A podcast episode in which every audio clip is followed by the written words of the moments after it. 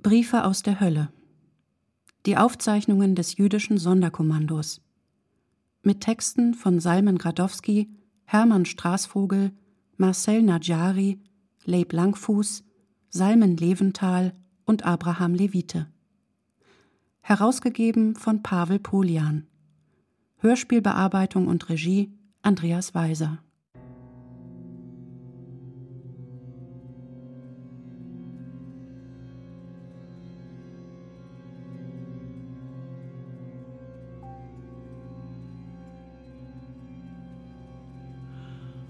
An den Finder. Komm her zu mir, du freier Mensch, der das Glück hatte, nicht in die Hände dieser abscheulichen, kultivierten, zweibeinigen Tiere geraten zu sein. Ich erzähle dir, mit welch raffinierten sadistischen Methoden sie Millionen von Menschen eines einsamen, hilflosen Volkes, des Volkes Israel, das von niemandem Hilfe bekommen hat, zugrunde gerichtet haben. Komm, Komm jetzt, solange die Vernichtung noch auf vollen Touren läuft. Komm jetzt, solange die Vernichtung mit allem Eifer herrscht. Komm jetzt, solange der Todesengel sich an seiner Macht berauscht. Komm jetzt, solange in den Öfen noch das Feuer wütet. Komm, stell dich hier hin.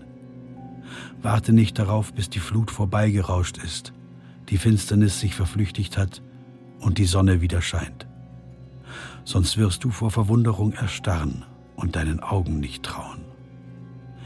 Wer weiß schon, ob mit der Flut auch diejenigen verschwinden, die deren lebendige Zeugen seien und dir die Wahrheit berichten könnten.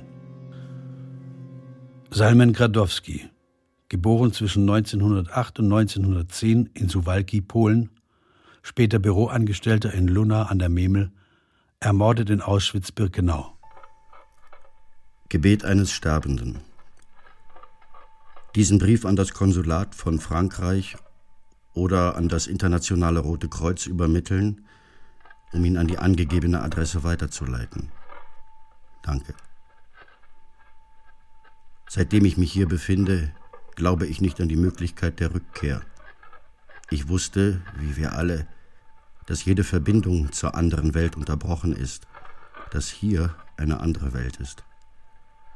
Wenn ihr so wollt, ist das eine Hölle, doch ist die Hölle von Dante unwahrscheinlich lächerlich im Vergleich zur echten Hölle hier. Und wir sind Augenzeugen, die nicht überleben dürfen. Hermann Straßvogel, geboren 1895 in Warschau, später nach Frankreich ausgewandert, ermordet in Auschwitz-Birkenau. Ich war bei den Juden, als sie auf der Rampe standen. Ich teilte mit ihnen die letzten Minuten und sie eröffneten mir ihre letzten Geheimnisse. Ich begleitete sie bis zum letzten Schritt. Danach fielen sie in die Hände des Todesengels und verschwanden für immer aus dieser Welt. Sie erzählten mir alles, wie sie aus dem Haus vertrieben worden waren, welche Qualen sie hatten ertragen müssen, bevor sie hierhin gerieten und dem Teufel geopfert wurden. Komm her, mein Freund. Steh auf, verlasse deine gemütlichen, warmen Paläste, fasse Mut, sei tapfer und schreite mit mir den europäischen Kontinent durch, wo der Teufel seine Herrschaft errichtet hat. Ich stelle konkrete Fakten bereit und berichte davon, wie eine hochzivilisierte Rasse das schwache, schutzlose und keines Unrechts schuldige Volk Israel vernichtet hat. Fürchte dich vor diesem weiten und schrecklichen Wege nicht. Fürchte dich nicht vor den Bildern des Grauens, der Bestialität, die du wirst sehen müssen. Habe keine Angst, ich zeige dir alles, der Reihe nach. Du wirst deine Augen nicht abwenden können von dem, was du sehen wirst. Dein Herz wird stumpf, deine Ohren werden taub werden. Du wirst der von Menschen bewohnten Welt entfliehen und inmitten wilder Tiere Trost suchen, nur um dich nicht bei den kultivierten Höllenfürsten aufhalten zu müssen. Denn selbst einem Tier setzt die Kultur Grenzen. Seine Krallen werden weniger scharf, es selbst wird weniger grausam. Umgekehrt verhält es sich beim Menschen, wenn er sich zum Tier wandelt. so wird er umso grausamer, je mehr Kultur er hat. Je mehr Zivilisation, umso mehr Barbarisches ist in ihm. Je höher seine Entwicklung, desto entsetzlicher seine Taten. Der diese wenigen Worte findet, wird von einem Todeskandidaten gebeten, diese zu verstecken und möglichst viel davon an das Konsulat von Griechenland zu übergeben. Die Dramen, die meine Augen gesehen haben, sind unbeschreiblich. An meinen Augen sind etwa 600.000 Juden aus Ungarn vorbeigezogen und dazu noch Franzosen, Polen aus Litzmannstadt, ungefähr 80.000 und jetzt zuletzt trafen erstmals 10.000 Juden aus Theresienstadt ein. Marcel Najari, geboren 1917 in Thessaloniki, Griechenland, Besitzer eines Ladens für Tierfutter, später Soldat, dann Mitinhaber einer Seifensiederei, half Juden bei der Flucht nach Palästina auszuwandern. Nach der Befreiung emigrierte er nach New York. Er starb als einzig Überlebender der Mitglieder des Sonderkommandos, deren Aufzeichnungen gefunden wurden. Lieber Leser, ich schreibe diese Zeilen im Augenblick tiefster Verzweiflung. Ich weiß nicht, ob ich selber diese Zeilen werde wieder lesen können. Vielleicht wird sich mir noch die glückliche Gelegenheit bieten, der Welt das Geheimnis zu offenbaren, das ich in meinem Herzen trage. Vielleicht kommt es ja noch so, dass ich einen freien Menschen sehen und sprechen kann. Möglicherweise werden exakt diese Zeilen, die ich gerade schreibe, zum einzigen Zeugnis meiner Existenz. Doch werde ich glücklich sein, wenn meine Notizen dich erreichen, o du freier Weltbürger. Vielleicht wird der Funken meiner inneren Flamme auch in dir eine Flamme entfachen, und du erfüllst unseren Willen und rächst dich, zumindest teilweise, an unseren Mördern.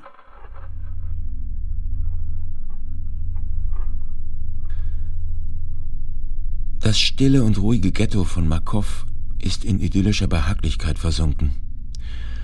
Am 31. Oktober 1942 um halb neun Uhr morgens kehrten die jüdischen Arbeiter aus den Dörfern zurück.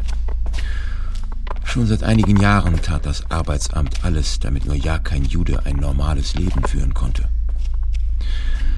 Man bemühte sich darum, dass alle jüdischen Männer und unverheirateten Frauen, die das 53. Lebensjahr noch nicht überschritten hatten, irgendeine normale Arbeit hatten.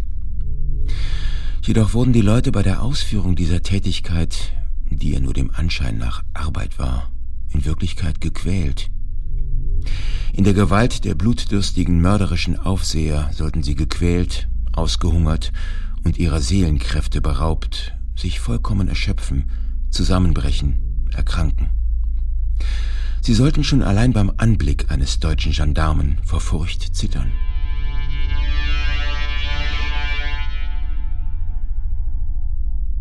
Vor dem Abend kam die deutsche Polizei. Die ganze Bevölkerung wurde zusammengerufen und der erste strenge Befehl wurde gegeben. Junge und Alte und auch die Kinder hätten sich sofort auf dem Hof der Synagoge zu versammeln.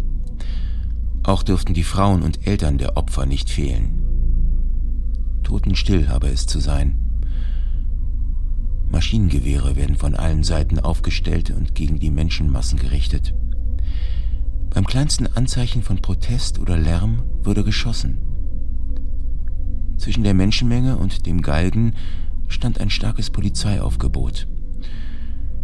Die Opfer wurden mit auf dem Rücken gebundenen Händen herbeigeführt. Sie stellten eigens jüdische Polizisten auf und zwangen sie, ihre Brüder mit eigenen Händen zu erhängen. Ein bitterer Befehl, die Vertreibung. Diejenigen, die arbeitsfähig seien, fahren nach Auschwitz. Ihre Frauen und Kinder, auch die Arbeitsunfähigen, fahren nach Malkinia. Eine entsetzliche Bestürzung. Ungeheure Trauer. Jeder Stein war von Tränen erfüllt. Alle zitterten und bebten. Die Menschen warfen sich instinktiv aus Furcht und Aufregung hin und her. Weinen und Schreie wurden zu einer einzigen Urgewalt und von Minute zu Minute noch stärker, bis daraus eine bis ins tiefste erschütternde Harmonie der Stimmen entstand. Alles im Inneren der Menschen brauste auf, wie in einem kochenden Kessel. All diese anklagenden Stimmen verschmolzen in ein einziges, betäubendes, in verschiedenen Tonarten schallendes Weinen, das die Luft zerriss und erschütterte. Leib Langfuß, geboren um 1910 in Warschau, später Dajan, Richter an einem Rabbinergericht in Makow Masowiecki, Polen, ermordet in Auschwitz-Birkenau. Mein Freund, eine schreckliche Nachricht haben wir heute erhalten. Ich und meine Familie, Freunde und Bekannte und tausende anderer Juden müssen sich auf den Weg machen. Schwarze Gedanken überkommen uns. Wohin wird man uns führen? Was wird der Morgen uns bringen? Eine schreckliche Vorahnung lässt uns keine Ruhe, weil das Verhalten der Mächtigen jenem Ziel keineswegs entspricht, das uns verkündet wurde. Warum uns so schnell ausmergeln, ausbluten lassen, die jüdischen Muskeln in kraftlos hängende Arme verwandeln, wenn wir doch angeblich bei irgendwelchen Arbeiten gebraucht werden? Warum werden wichtige Arbeitsbereiche liquidiert, in denen außer uns sonst niemand arbeiten kann? Warum? Offenbar ist das ein Bluff der verdammten hinterhältigen Verbrecher, die versuchen, uns Chloroform zu verabreichen, in Form der Versprechen, uns Arbeit zu geben, damit die Aktion zu unserer Vernichtung einfacher und mit geringerem Risiko durchgeführt werden kann. Solche Art Gedanken ergreifen jetzt diejenigen Juden, die sich auf die Abreise vorbereiten. Du fragst, warum die Juden keinen Widerstand leisteten. Und weißt du warum? Weil sie ihren Nachbarn nicht trauten, die sie bei der ersten Gelegenheit verraten hätten.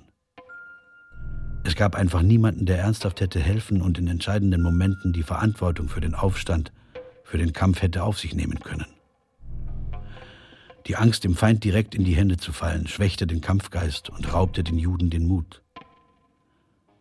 Warum haben wir uns nicht versteckt im finsteren Wald? Warum hatten wir keine eigenen Partisanenkader? Beim Nachdenken darüber darf man zwei weitere individuelle Aspekte nicht vergessen, die wie Opium auf die riesigen Massen von Juden wirkten, die ohne Widerrede auf die große, grausame Schlachtbank gingen. Der erste Aspekt, der auch die Jugend irreführte, bestand darin, was die Familien zu einer Einheit verbindet, nämlich in dem Gefühl der Verantwortung für die Eltern, Frauen und Kinder. Das hat uns verbunden, zu einer einheitlichen, unteilbaren Masse vereint. Der zweite Aspekt ist der Lebensinstinkt, der alle schwarzen Gedanken vertrieb, alle bösen Bedenken wie ein Sturm wegfegte. Wer hätte geglaubt, dass ein entwickeltes Volk einem Gesetz blind gehorcht, das nichts als Tod und Vernichtung mit sich bringt? Diese Unterschätzung des Grades der Verderbtheit und des Verbrechens, der Niederträchtigkeit, hat in hohem Maße dazu beigetragen, den Geist des Widerstands zu betäuben, auch bei denen, die dies hätten tun können.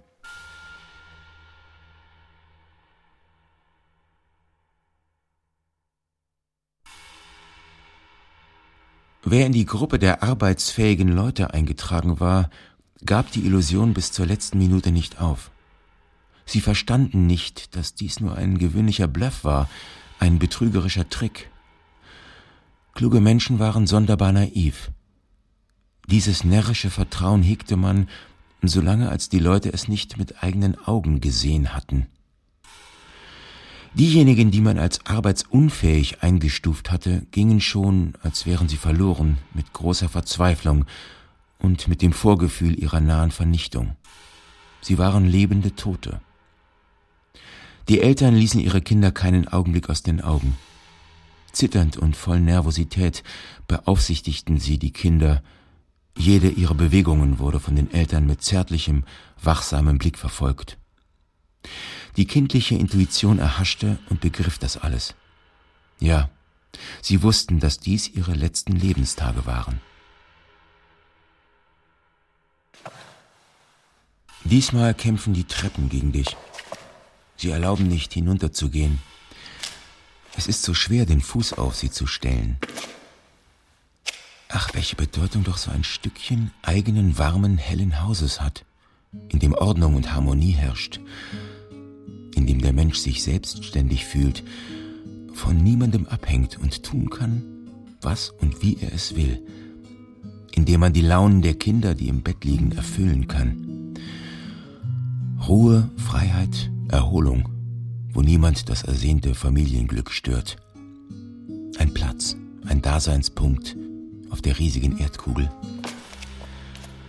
Aus dem Hause gerissen zu werden, das heißt vom Leben Abschied zu nehmen. Der Körper weigerte sich, hinauszugehen.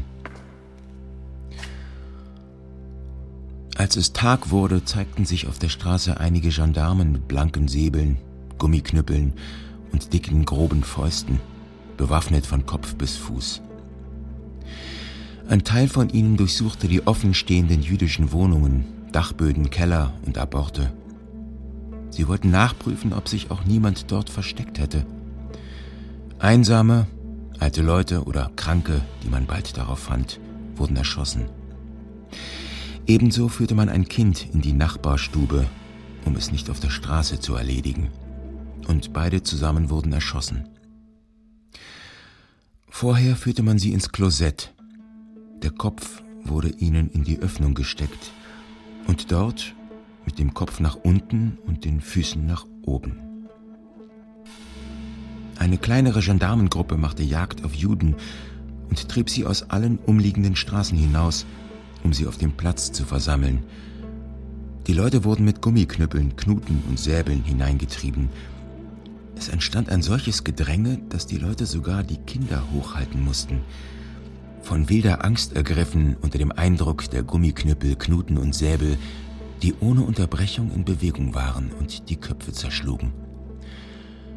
Sie sahen mit eigenen Augen, wie Blut floss. Die Menschen fielen bei dem Gedränge massenweise hin. Sie wurden von den Füßen zu Tode getrampelt und entkamen auf diese Weise den Leiden und Qualen. Am Tor stand ein deutscher Gestapo in Zivilkleidung und warnte laut, dass jeder gleich hier alles Geld und alle Wertsachen abgeben müsse. Wenn nicht, dann drohe der Tod. Dabei hielt er seinen Revolver in der Hand und alle warfen vor Angst Geld, Valuta und so weiter vor ihm hin, doch vor allem Uhren und Ringe. Denjenigen, der nichts abgab, schlug er mit bestialisch grausamer Rohheit. Bei einem Mädchen fand man die bescheidene Summe von fünf Mark in einem Beutelchen, das sie bei sich behalten hatte, um in nächster oder weiterer Zukunft ein paar Kilo Brot zu kaufen. Sie wurde erschossen. Auf diese Weise stopfte sich dieser und noch ein anderer Gestapo, der auch in Zivilkleidung mit ihm zusammen war, dauernd die Taschen mit Rollen von Dollars und mit Wertsachen voll. Zum ersten Mal kamen diese Menschen endlich zur Überzeugung, dass die Deutschen sich zu keiner menschlichen Regung aufzuschwingen vermögen. Die Leute begannen das Vidui leise vor sich her zu sagen. Was für ein Mörder, in dessen Hände wir gefallen sind.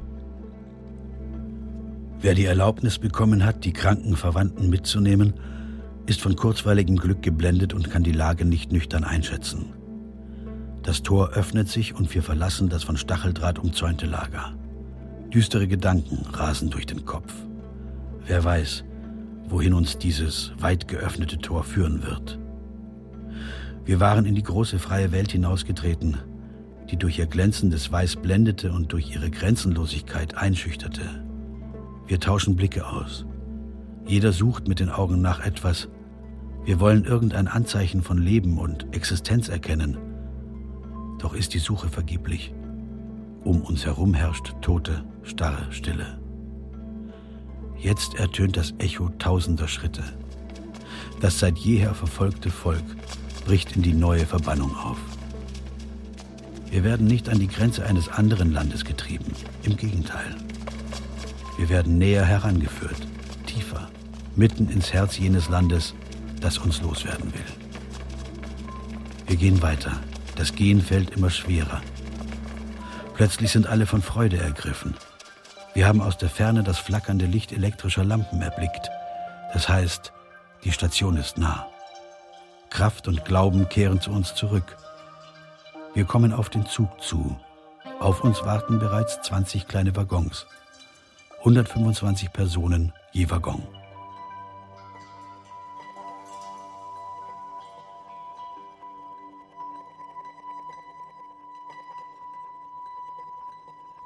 Wenn wir wüssten, dass sie uns in den Tod führen, so würden wir doch mit allen möglichen uns zur Verfügung stehenden Mitteln Widerstand leisten.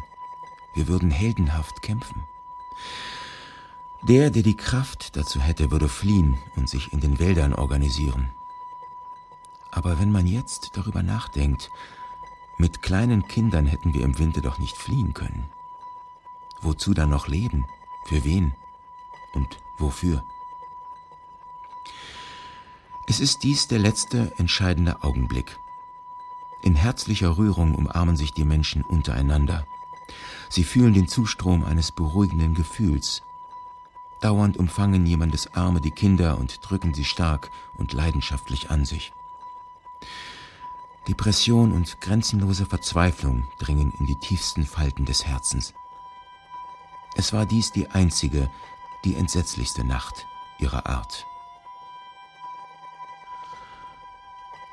Die Deutschen treiben die Menschen an und bemühen sich, ihnen ein Marschtempo aufzuerlegen, als ob sie zu einer Hochzeit gingen. Die Füße versagen den Dienst. Niemand darf hinfallen. Alle müssen mit gleicher Geschwindigkeit gehen. Nur das dauernde Schlagen der Untergebenen zwingt diese zum schnellen Vorwärtsgehen. Fast im Laufschritt, bis sie am Ende vollkommen erschöpft und in Schweiß gebadet den Zug erreichen. Als sie schließlich zur Station kamen, stürzten sich zahlreiche große Gestapos und SS-Männer mit riesigen Peitschen in den Händen auf sie. Die große Menschenmasse wird auf die Rampe längs des Bahndamms aufgestellt. Die Waggons sind noch verschlossen. Die Deutschen jagen die Leute von einer Stelle zur anderen und schlagen sie dabei aufs Schrecklichste. Endlich öffnen sich die Waggons. In jeden Waggon werden so viele Menschen hineingepfercht, dass man sich im Inneren nicht bewegen kann. An Sitzen ist überhaupt nicht zu denken, nicht einmal niederhocken. Jeder Fuß, jede Hand befindet sich unter dem Druck von vielen Menschen. Sie werden gequetscht und verwickelt. Es war sehr eng und heiß. In der Luft verbreitete sich ein unangenehmer Geruch von Schweiß. Die Leute wurden schrecklich von Durst gequält, jedoch gab es kein frisches Wasser. Kein Vorstellungsvermögen würde reichen, um sich ein Bild davon zu machen, welche Qualen die Menschen durchmachten. Zuerst wurden die Güterwaggons geöffnet und so viele Leute hineingepresst. War ein Waggon bis zur Grenze des Möglichen vollgestopft, so verschloss man ihn hermetisch. Es gab kein einziges Fensterchen, durch welches Luft von außen hätte eindringen können. Dann wurde der zweite Waggon geöffnet und auf die gleiche Weise angefüllt und verschlossen. Während des Einsteigens schlug die SS die Menschen auf die Köpfe, was eine künstliche Verwirrung und Chaos hervorrufen sollte.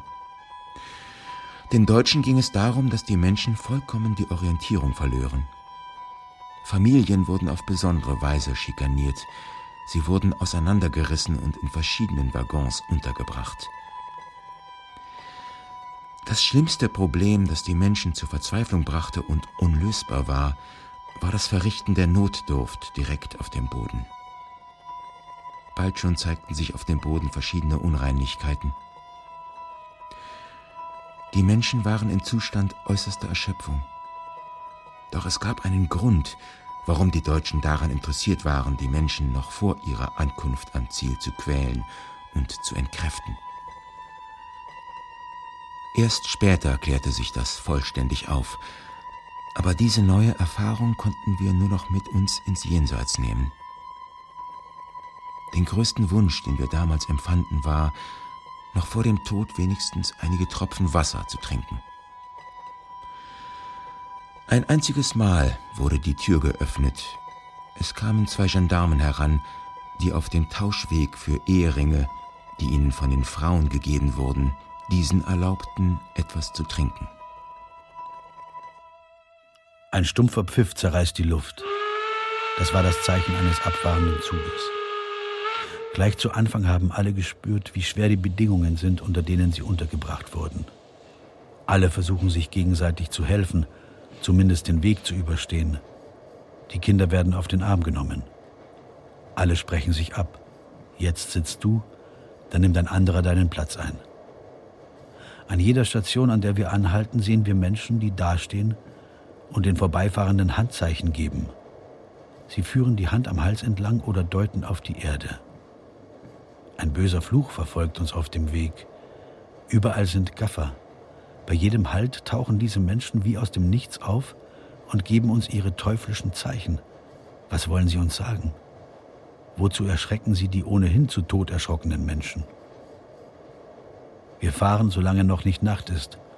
Dann hält der Zug wieder an.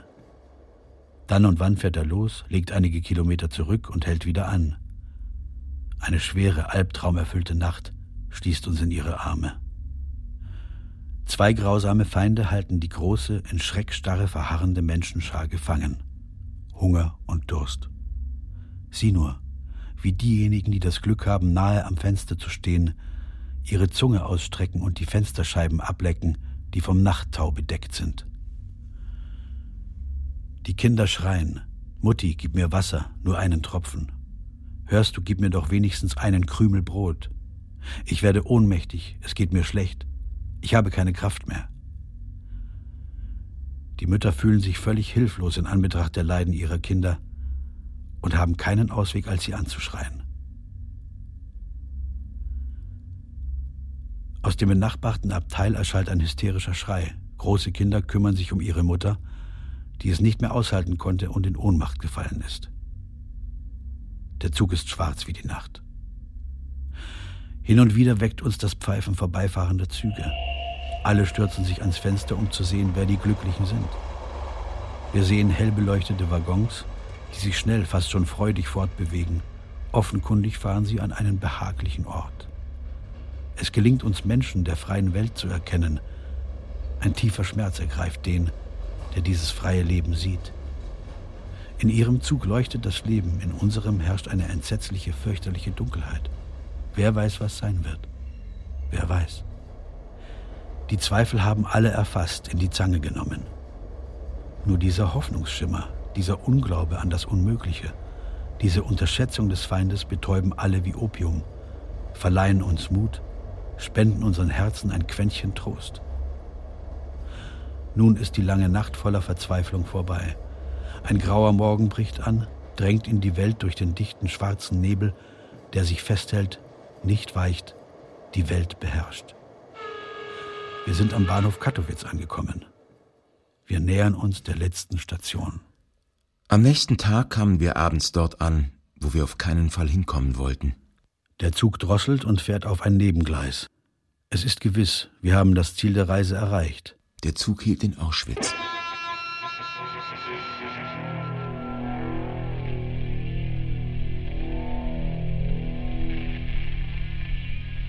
Die Menschenschar taumelt und erwacht zum Leben, obschon immer noch im Waggon.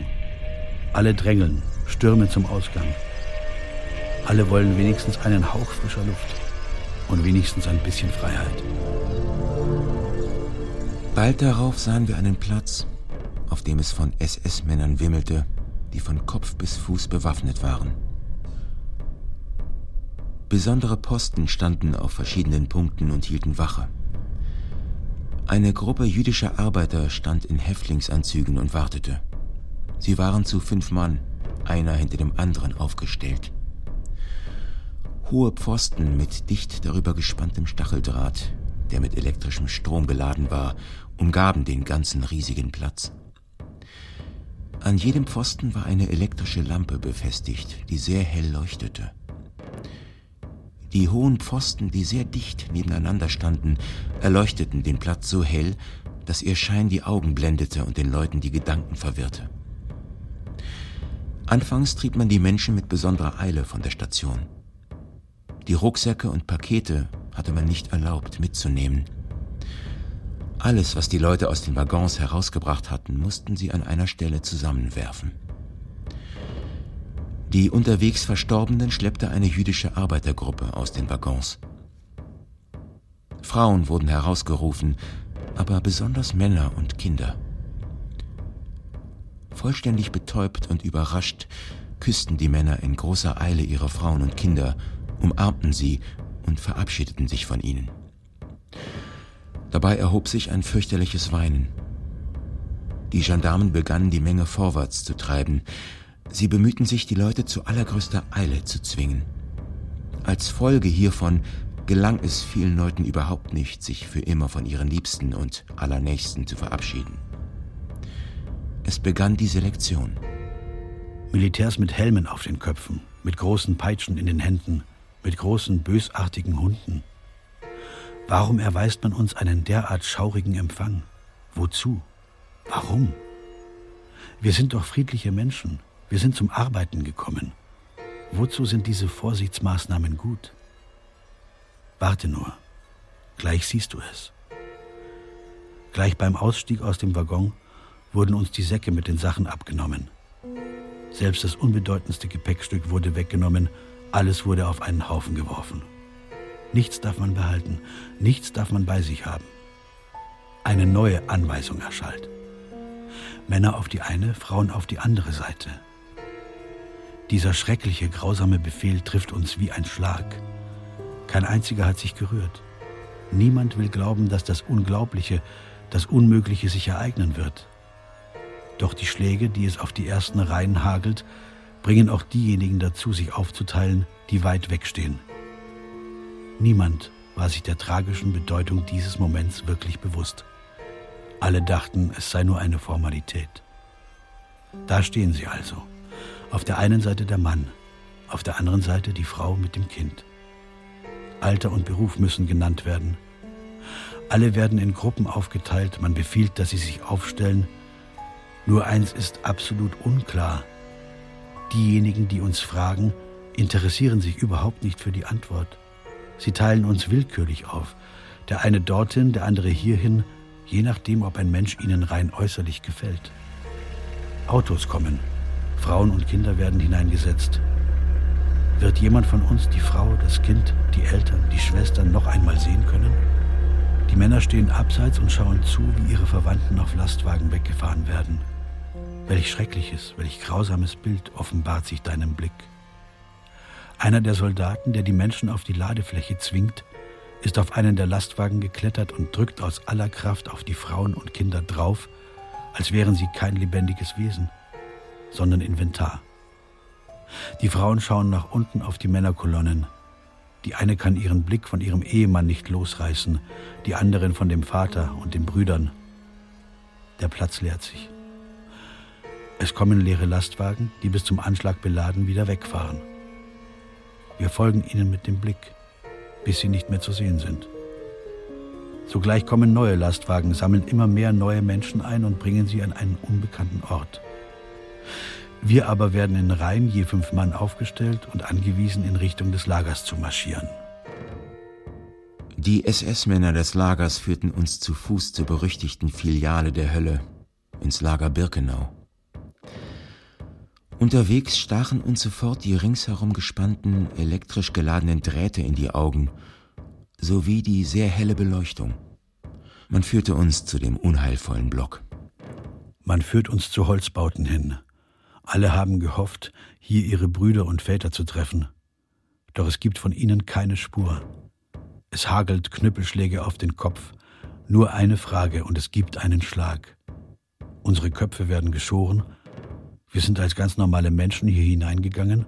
Wie Verbrecher aussehend oder gekleidet wie die größten Geisteskranken gehen wir hinaus. Wir kehren zur Baracke zurück und werden in eine Reihe aufgestellt, um unsere Personalien aufzuschreiben. Wir versuchen ein Gespräch anzufangen mit denen, die hier schon seit langem sind, um von ihnen etwas zu erfahren. Sie sind bereits im Himmel. Eure Verwandten sind schon verbrannt. Alle erschaudern. Nein, das ist doch unmöglich. Nein, unmöglich. Sie beginnen uns mit einem Stigma zu versehen. Jeder erhält seine Nummer. Von diesem Moment an hast du kein eigenes Ich. Du verkommst zu einer Nummer. Wir werden zu hundert Nummern aufgestellt und alle in die neue Behausung geführt, unsere neuen Gräber. Sobald wir unser neues Heim erblickten, sobald wir etwas Luft schnappten, wurden wir mit Knüppeln auf den Kopf geschlagen. Aus einem eingeschlagenen Kopf, einem aufgeschlagenen Gesicht strömt Blut. Wir teilen die Boxen auf. Das ist so eine Art Pritsche für jeweils fünf bis sechs Nummern. Uns wird befohlen, dass wir uns so hinlegen, dass nur der Kopf sichtbar bleibt. Es kommen Männer an die Pritsche, die schon seit langem hier sind. Sie fragen, wie viele wir gewesen sind und wie viele Menschen ins Lager gebracht worden seien. Diese Fragen sind uns unklar. Wir können nicht so recht erkennen, wo der Unterschied ist. Wo sind denn die, die mit dem Lastwagen weggefahren sind? Meine Lieben, wir kamen so wie ihr auch zu Tausenden, geblieben ist ein mickriger Rest. Wer auf den Lastwagen weggefahren wurde, ging direkt in den Tod. Wer zu Fuß ging, hat seinen qualvollen Weg hin zum Tod noch vor sich. Für die einen ist er länger, für die anderen kürzer. Mein Lieber, ist das denn wahr? Haben wir schon alles verloren? Ist das so, dass wir niemanden mehr haben? Keine Frau, kein Kind, keine Mutter, keinen Vater, keine Brüder, keine Schwestern? Plötzlich ein Schlag mit einem Knüppel auf einen der zu weit aus der Pritsche vorstehenden Köpfe. Es kommt das Ende unseres Nachdenkens, unseres traurigen Gesprächs. Wir haben damit begonnen, uns umzuschauen, zu gucken, mit wem wir geblieben sind, wer war und wer ist, wer ins Himmelfahrtskommando gekommen und wer noch hier geblieben ist. Und selbstverständlich sind nur Zweitklassige geblieben, erbärmlichere, einfachere Menschen, weil die besseren, erhabeneren und ruhigeren sind gegangen konnten es nicht aushalten. Als in 43 die Krematorien 4 und 5 gebaut wurden, fing eine neue Epoche in unserem Leben an, sofern man das als Leben bezeichnen kann. Jeden Tag Tausende Ermordete, ohne jedwede Übertreibung. Buchstäblich Tausende. Und dies von Hand der Häftlinge selbst. Salmen Leventhal. Geboren 1918 in Tschechanow bei Warschau. Studium der Tora an einer streng jüdischen Religionsschule. Daneben Studium der Arbeiterbewegung. Ermordet in Auschwitz-Birkenau. Es interessiert euch sicherlich meine Situation. Sie ist so, kurz, denn wenn ich über alles schreiben müsste, was ich durchgemacht habe, seitdem ich euch verlassen hatte, müsste ich mein ganzes Leben lang schreiben. So viel habe ich durchgemacht. Unser Transport, der 1132 Menschen umfasste, hatte Drancy am 2. März bei Tagesanbruch verlassen und wir kamen am 4. März in der Dämmerung hier an, in einem Viehwagen ohne Wasser. Als wir ausstiegen, gab es schon viele Tote und Wahnsinnige. Hundert Menschen wurden ausgewählt, um in das Lager zu gehen. Unter ihnen war auch ich. Die anderen aber gingen ins Gas und dann in die Öfen. Am Tag drauf, nach einem kalten Bad und ohne alles, was wir bei uns hatten, außer dem Gürtel, den ich immer noch am Körper trage, ich selbst mit geschorenem Kopf, von Schnurrbärten und Spitzbärten ganz zu schweigen, wurden wir wie zufällig dem berühmten Sonderkommando zugewiesen. Dort wurde uns erklärt, dass wir als Verstärkung gekommen seien, um als Leichenbestatter oder als Chevrach Kadisha zu arbeiten. Seitdem sind 20 Monate vergangen. Mir kommt es wie ein Jahrhundert vor. Es ist für mich praktisch unmöglich, euch alle Prüfungen zu beschreiben, die ich hier erlebt habe. In dieser Zeit tat ich alles, was in meiner Macht stand, ohne Risiko und Gefahr zu scheuen, um das Los der Unglücklichen zu erleichtern, oder politisch das, wovon ich euch schicksalhaft nicht schreiben kann. So sollt ihr wissen, dass mein Gewissen rein ist und ich am Vorabend meines Todes stolz darauf sein kann. Von Menschen abgetrennt das Sonderkommando. Es war unmöglich zu entwischen unter Androhung der Erschießung, wenn du dich einfach nur umdrehst. haben begonnen, die übrigen Menschen aus der Baracke in den Bunker zu treiben. Haben sie vergast, unter gleichem Geschrei und Geheul wie in der Nacht. Wie tragisch und schrecklich war das Bild, als sich später zeigte, dieselben Menschen, die die toten Körper herausholten und verbrannten, verstehen, dass sie in den Baracken noch ihre Angehörigen, ihre Familien zurückgelassen haben. Der eine den Vater, der andere die Frau und die Kinder. Wie sich später zeigte, als sie sich an die Arbeit machten, in deren Verlauf jeder seine Familie erkannte. Auf diese Weise starben alle unsere Landsleute, unsere ganze Gemeinde, unsere Stadt, unsere geliebten Eltern, Frauen, Kinder, Schwestern, Brüder. 10. Januar 1942, spät in der Nacht, die anderen morgens. Die bittere Winterkälte, hörten Schreie und Rufe derer, die mit den Rufen Schma Israel auf den Lippen bis sie verstummten und umgekommen waren. Sie aber saßen da und warteten auf den tragischen Tod, ihrerseits stöhnend und schreiend, bis am Morgen das bekannte Sonderkommando kam und die Bunker entleerte.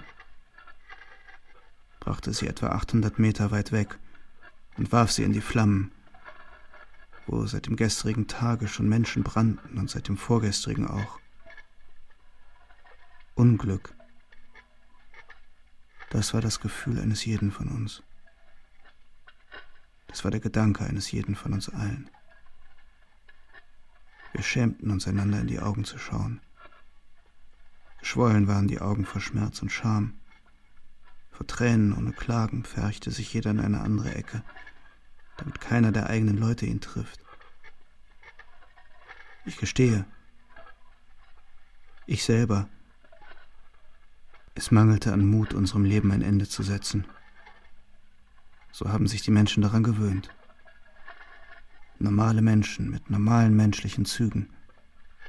Keine Verbrecher, keine Mörder, sondern Menschen mit Herz, mit Gefühl und Bewusstsein. An all diese Dinge haben sie sich gewöhnt, an diese Arbeit. Aber nicht sie sind schuld daran. Die allerersten von uns machten sich gleich in der ersten Nacht an die Arbeit. Es wurde ihnen nur gesagt, dass die Arbeit schwer ist. Niemand von ihnen wusste etwas, weil das alte Kommando, das dort arbeitete, am selben Tag ermordet wurde, wegen der Denunziation. Das alles lief ab unter dem Knüppelhagel der SS-Posten, die uns bewachten. Wir hatten uns restlos vergessen. Niemand von uns begriff, was er tut, wann er das tut und wie ihm selbst überhaupt geschieht. So haben wir uns vollkommen verloren. Einfach wie tote Menschen, wie Automaten getrieben, ohne zu wissen, wohin wir laufen müssen, wozu wir laufen und was wir tun. Keiner schaute den anderen an. Ich weiß genau, dass damals keiner von uns lebte, dachte oder überlegte. Nach der Arbeit, als man im Block zu sich kam, als sich jeder jetzt zum Ausruhen hinlegte, dann fing die Tragödie an. Jeder fing an, an den Traum zu glauben, an das, was ihm gestern erzählt wurde, dass seine nächsten Angehörigen, seine allerteuersten nicht mehr am Leben sind und niemals mehr sein werden, dass er sie niemals mehr treffen wird. Niemals, weil er es ist, der sie verbrannt hat. Wozu brauche ich dann das Leben? Wozu brauche ich so ein Leben? Psychologen sagen, der Mensch sei, wenn er sich endgültig verloren wähne, ohne auch nur eine Chance oder die geringste Hoffnung, zu nichts mehr fähig. Er sei bereits wie ein Toter. In der Vernunft über die der Mensch von Natur aus verfügt, egal ob unbewusst oder bewusst, werden die Menschen durch den geistigen Willen zum Leben gelenkt, von einem Trieb zum Leben und Überleben, Als ob du dich selber überreden würdest, dass es gar nicht um dein Leben gehe, nicht um deine Person, sondern einfach der Gesellschaft wegen, um zu überleben wegen dieses oder jenes, für dieses oder jenes. Du findest hunderte Vorwände. Die Wahrheit aber ist, dass du selbst um jeden Preis leben willst. Du willst leben, weil du lebst, weil eine ganze Welt lebt und alles, das angenehm ist, alles, mit dem du verbunden bist, in erster Linie verbunden mit dem Leben. Ich selbst bin viel zu schwach, bin gefallen unter der Last des Lebenswillens.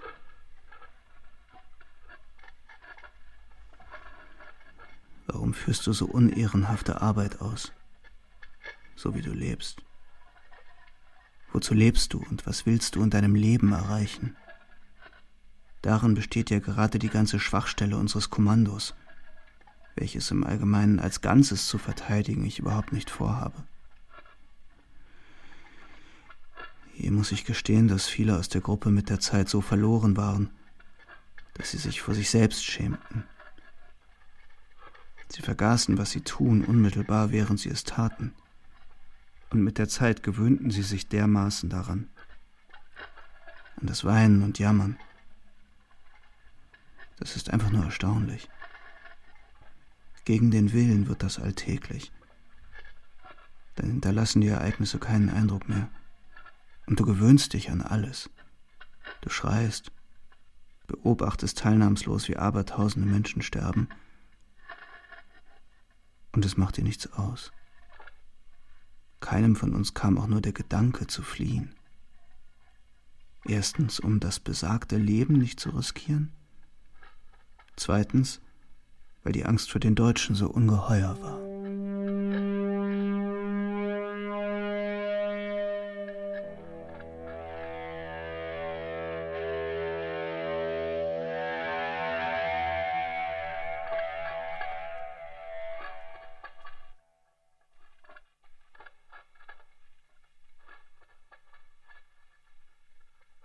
Der geheimnisvollen Stille der Nacht erschallt der Lärm herannahender Autos. Es sind die, die in das Lager aufgebrochen sind, um ihre Opfer zu holen. Die Türen werden aufgerissen. Die Opfer stehen starr vor Schreck da und sehen entsetzt die Bestien an. Dann weichen sie instinktiv in die Tiefe der Baracke zurück. Bösartige Köter stürzen sich jaulend auf die Opfer. Die Bestien schlagen mit Knüppeln wild auf die Elenden ein. Die Schar der Verdammten zerfällt in Gruppen von wenigen Menschen. Die gebrochenen, verzweifelten Menschen laufen von selbst zu den Wagen hin, um sich vor den Schlägen und Hundebissen zu retten. Mütter mit Kindern fallen hin. Das Blut unschuldiger Säuglinge ergießt sich auf die verdammte Erde. Die Elenden haben begriffen, dass sie in den Tod gefahren werden. Die letzte Hoffnung, der letzte Schimmer, der letzte Funke, alles erlischt.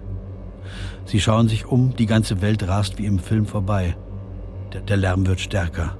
Scheinwerfer erleuchten schon das riesige Gebäude der Hölle. Wir waren nicht mutig, nicht tapfer genug, um unseren süßen Schwestern zu sagen, dass sie sich entblößen sollen. Die Sachen, die sie trugen, waren ihre letzte Hülle, ihr letzter Lebensschutz. Eine, die sich mit dem unausweichlichen Tod schon abgefunden hat, fragt kühn, mein Bruder, sag mir bitte, wie lange der Tod dauert. Ist es schwer oder leicht? Aber so lange lässt man sie nicht stehen. Die Mörder tauchen auf. Schreie von besoffenen Banditen zerreißen die Luft, die danach lechzen, ihren bestialischen Durst so schnell wie möglich zu stillen, sich an den nackten Körpern meiner wunderschönen geliebten Schwestern satt zu sehen. Es hagelt Knüppelschläge auf ihre Rücken und Köpfe. Die Kleidung fällt von den Körpern herab. Jemand schämt sich möchte sich irgendwo verstecken, um die eigene Blöße nicht zeigen zu müssen, aber es gibt keinen Winkel, wo sie unterschlüpfen könnte. Auch gibt es keine Scham, Ethik und Moral, das alles steigt hier wie das Leben ins Grab hinab. Einige Frauen schmeißen sich uns wie berauscht in die Arme und bitten beschämt darum, wir mögen ihnen die Kleider ablegen. Sie wollen vergessen, an nichts mehr denken. Mit der Welt des Vergangenen, mit ihrer Moral und ihren Grundsätzen, mit ethischen Überlegungen haben sie gebrochen, als sie die erste Stufe der Treppe betraten, die ins Grab führt. Jetzt an der Schwelle zum Tod, solange sie sich noch an der Oberfläche halten können und ihre Körper noch leben, fühlen sie, verlangen etwas zu genießen. Sie wollen ihm alles geben, das letzte Vergnügen, die letzte Freude, alles, was man vom Leben kriegen kann. Sie wollen ihn nähren, wollen ihn kurz vor dem Ende sättigen. Deshalb wollen sie, dass die Hand eines fremden Mannes, der ihnen jetzt näher ist als der allerliebste Mensch auf der Welt, ihren jungen, krafterfüllten Körper berührt und liebkost. Sie wollen das Gefühl, als würde die Hand ihres Geliebten ihren leidgeplagten Körper streicheln. Sie wollen den Rausch spüren, o oh meine lieben, zarten Schwestern. Sie spitzen die Lippen, sie lechzen nach dem Kuss, solange sie leben. Jemand spricht leise und ruhig zu uns. Wir sind noch so jung. Wir wollen noch leben, wir haben so wenig gelebt. Sie bitten uns um nichts, weil sie wissen und einsehen, dass auch wir hier verdammt sind. Sie sagen es einfach aus der Fülle ihres Herzens. Sie wollen ihren Schmerz vor dem Tod einem Menschen mitteilen, der noch lebt. Da sitzen mehrere Frauen, sie küssen und umarmen sich. Das sind Schwestern, die sich wieder getroffen haben. Und hier sitzt eine Mutter auf der Sitzbank, eine nackte Frau mit ihrer Tochter auf dem Schoß, die noch keine 15 ist. Sie presst den Kopf des Mädchens an die Brust, überschüttet sie mit Küssen. Diese wunderschönen, vor Lebenskraft strotzenden Körper werden bald schon wie Holzscheite auf der Erde im Dreck herumliegen. Der wunderschöne Alabaster dieses Leibs wird von Schmutz und Ausscheidungen befleckt sein. Aus ihren schönen Mündern werden die Zähne mit Fleisch gerissen. Blut wird in Strömen fließen. Auch aus der feinen Nase wird irgendeine Flüssigkeit fließen, eine rote, gelbe oder weiße. Das Gesicht, das weißrosige Gesicht wird rot, blau oder schwarz wegen des Gases. Die Augen werden sich mit Blut füllen, sodass man sie nicht mehr erkennen wird. Ist das etwa dieselbe Frau, die jetzt noch hier steht? Die herrlichen Locken werden von zwei kalten Händen geschoren, von den Fingern werden die Ringe abgezogen, aus den Ohren werden die Ohrringe gerissen.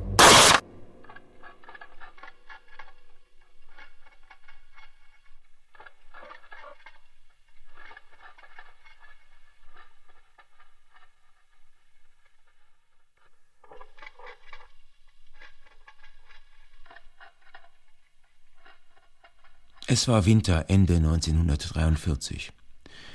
Ein Transport nur mit Kindern wurde gebracht, die von umherstreifenden Autos aus den mütterlichen Heimen herausgerissen wurden, während die Väter auf der Arbeit in Šiauliai, Litauen waren, das bei Kaunas gelegen ist.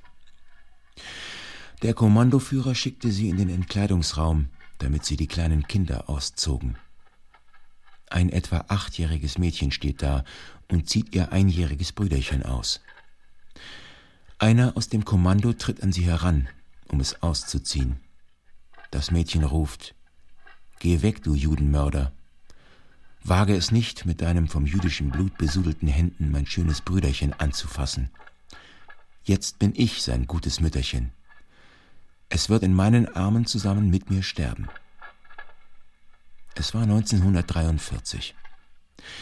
Der Bunker war mit Juden vollgepfercht. Ein jüdischer Junge war draußen geblieben. Der Unterscharführer trat an ihn heran und wollte ihn mit dem Knüppel totschlagen. Er schlug ihn schrecklich zusammen, und Blut strömte von allen Seiten. Plötzlich erhob sich der verprügelte Junge, der schon regungslos dagelegen hatte, und schaute den grausamen Mörder mit seinen Kinderaugen schweigend und seelenruhig an. Der Unterscharführer brach in zynisches Gelächter aus, zog den Revolver und erschoss ihn. Es kam vor, dass Hauptscharführer Moll vier Männer gleichzeitig in einer Reihe hintereinander aufstellte und mit einem Schuss alle durchschoss. Wer den Kopf zur Seite schob, den stieß er lebend in die lodernde Leichengrube. Wer in den Bunker nicht hineingehen wollte, dem verdrehte er den Arm, warf ihn zu Boden und trampelte ihn nieder. Oberscharführer Peter Voss stellte sich bei etlichen Transporten vor die Tür des Entkleidungsraums und fasste jeder an ihm vorbeigehenden jungen Frau an die Geschlechtsorgane, während sie in die Vergasungsbunker hineingingen. Es gab auch Fälle, dass SS-Männer jeder Rangstellung ihre Finger in die Geschlechtsorgane junger, schöner Mädchen hineinsteckten. Es war das Lager in Bojec, ganz nah an der russischen Grenze, wo das Grauen des Sadismus Auschwitz übertraf. Es kam zum Beispiel vor, dass Juden täglich auferlegt wurde, ein schmales, tiefes Grab zu schaufeln, und sie wurden hineingeworfen, je ein Mensch pro Grab.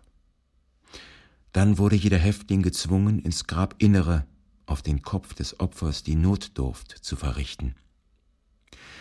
Wer das nicht tun wollte, bekam 25 Stockschläge. So wurde den ganzen Tag lang Kot und Urin auf ihn abgesondert, bis er am Gestank erstickte.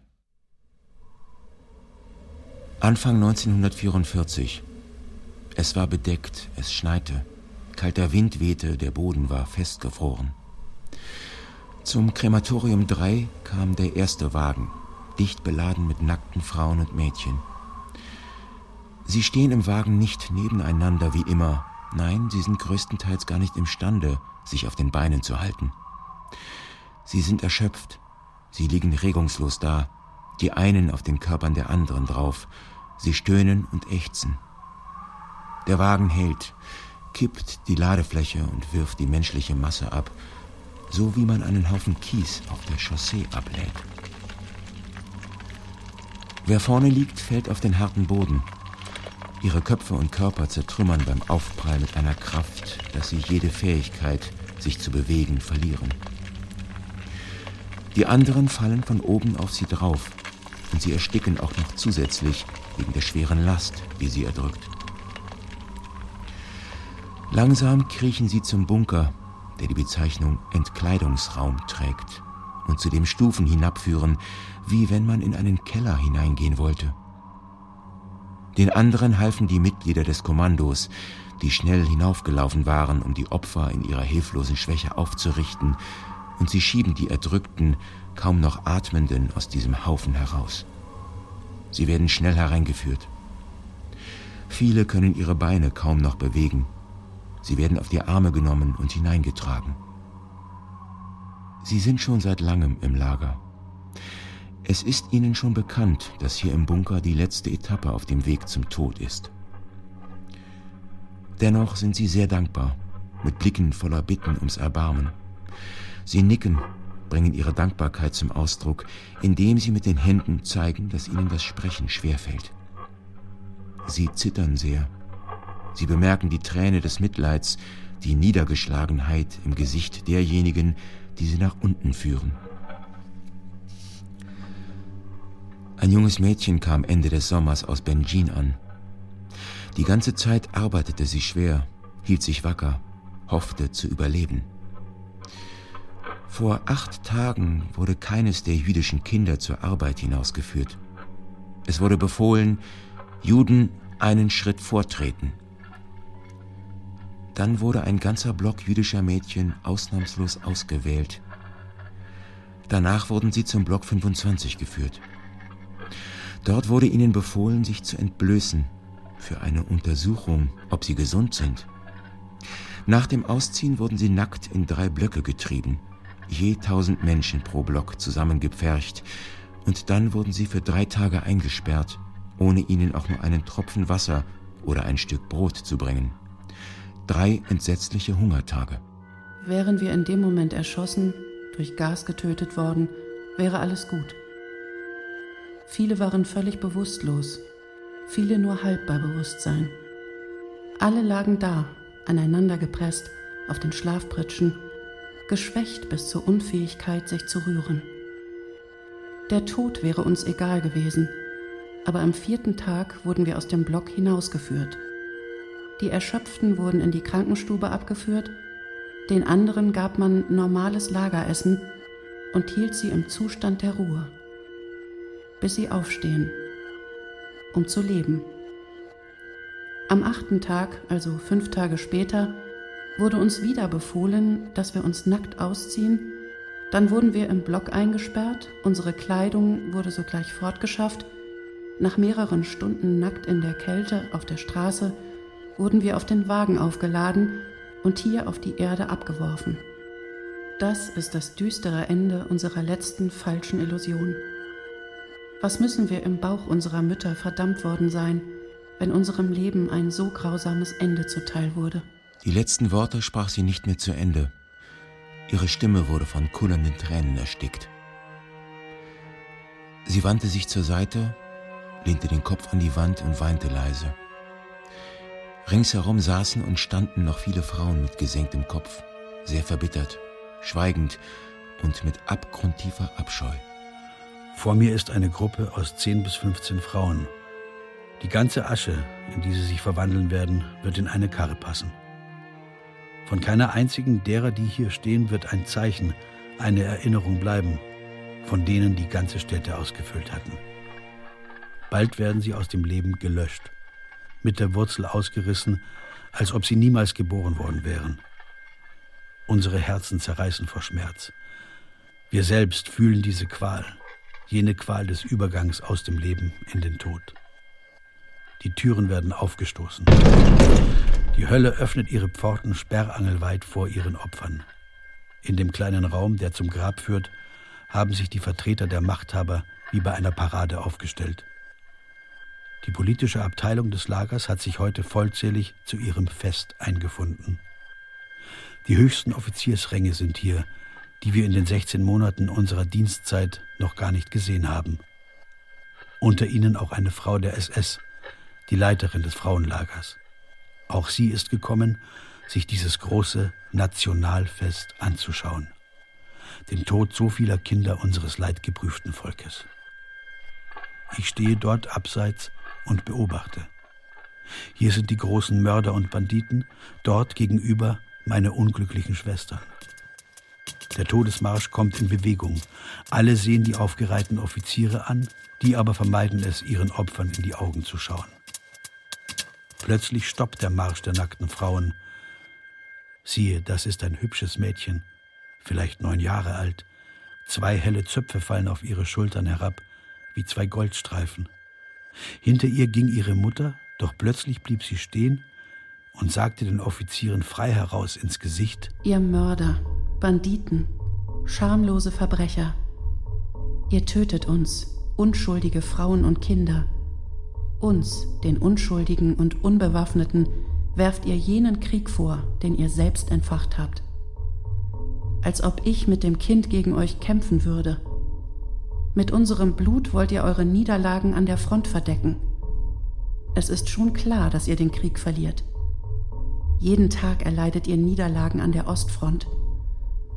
Jetzt könnt ihr treiben, was euch beliebt. Nur wird auch für euch der Tag der Abrechnung kommen. Die Russen werden uns rächen. Sie werden euch bei lebendigem Leib in Stücke reißen.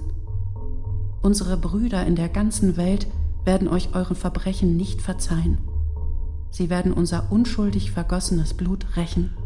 Danach wandte sie sich an die Frau, die inmitten der SS-Leute stand. Du, Bestie einer Frau, bist du auch gekommen, um dich unseres Elends zu erfreuen? Denk dran, auch du hast Familie und Kinder, doch bleibt dir nicht mehr viel Zeit, dein Glück zu genießen. Man wird dich bei lebendigem Leibe in Stücke reißen. Auch dein Kind hat, wie meins, nicht mehr lange zu leben. Denkt dran, ihr Banditen, ihr werdet alles sühnen, die ganze Welt wird sich an euch rächen und sie spuckte den Banditen ins Gesicht und lief in den Bunker zusammen mit ihrem Kind. Wie versteinert schwiegen die SS-Leute, ohne den Mut aufzubringen, einander in die Augen zu schauen. Sie haben die Wahrheit gehört, die große schreckliche Wahrheit, die ihre bestialischen Seelen zerriss, zerschnitt, verbrannte. Sie ließen sie aussprechen, obwohl sie ahnten, was sie sagen wollte. Nur wollten sie hören, was jüdische Frauen denken wenn sie in den Tod gehen. Nun stehen die Mörder und Banditen versteinert da, ernst, zutiefst nachdenklich. Die Frau, die am Rande ihres Grabes stand, hat deren Maske weggerissen, und sie haben sich ihre nicht allzu ferne Zukunft vorgestellt. Die Reihen nackter Frauen ziehen dahin, der Marsch stockt. Eine junge, hellhaarige Frau spricht zu den Banditen. Ihr verfluchten Dreckskerle, Ihr starrt mich an mit eurem lechzenden, bestialischen Blick. Ihr sättigt euch an meiner Nacktheit. Ja, es sind glückliche Zeiten für euch. In Friedenszeiten konntet ihr davon nicht mal träumen. Ihr Kriminellen und Verbrecher, endlich habt ihr den Ort gefunden, wo ihr euren abartigen Durst stillen könnt. Doch es bleibt nicht mehr viel Zeit, das zu genießen. Euer Spiel ist schon bald aus. Alle Juden könnt ihr nicht töten. Alles werdet ihr büßen. Plötzlich springt sie zu ihnen vor und schlägt dreimal auf Oberscharführer Voss ein, den Chef, den Leiter des Krematoriums. Sie stürzen sich auf sie, schlagen mit Knüppeln auf sie ein. In den Bunker geht sie mit eingeschlagenem Kopf. Warmes Blut überströmte ihren Körper, das Gesicht aber strahlte vor Freude. Es war ein Glück für sie, um ihre Heldentat zu wissen. Sie hatte den für seine Gräueltaten berühmten Mörder und Banditen geohrfeigt. Sie hatte ihren letzten Wunsch erfüllt und ging beruhigt in den Tod. Tausende Opfer stehen schon im großen Bunker in Erwartung des Todes. Plötzlich klingt ein Gesang daraus hervor. Wieder erstarrt die Bande der hohen Offiziere erstaunt. Die Melodie, die von dort ertönt, ist allen wohl bekannt. Auch die Banditen haben sie erkannt. Für sie die Klänge wie scharfe Messer. Die halbtoten Menschen singen die Internationale, die Hymne des großen russischen Volkes, das Lied der großen siegreichen Armee, das ist das, was sie jetzt singen. Die Melodie verstört die Offiziere. Die Melodie schwillt an und der Gesang erschallt nun immer lauter. Das Lied prophezeit, dass sich die Rache bald erfüllt, von der die Jüdin sprach. Bald werden sie bezahlen für den Tod derjenigen, die jetzt singen und bald von ihrer Hand umkommen werden. Die Offiziersbande atmet etwas freier auf, als das Echo des letzten Tones verklingt. Aber es dauert nicht lange.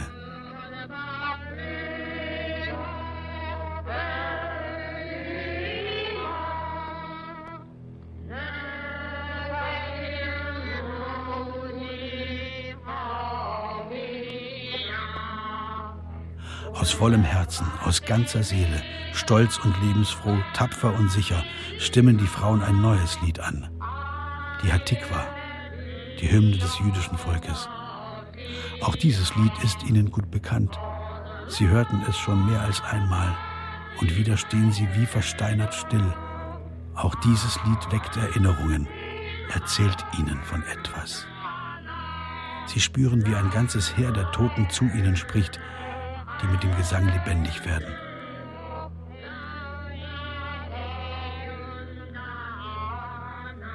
Kaum ist das letzte Opfer in den Bunker hineingegangen, wird die Tür hermetisch abgeschlossen und versperrt, damit da keine Luft eindringt.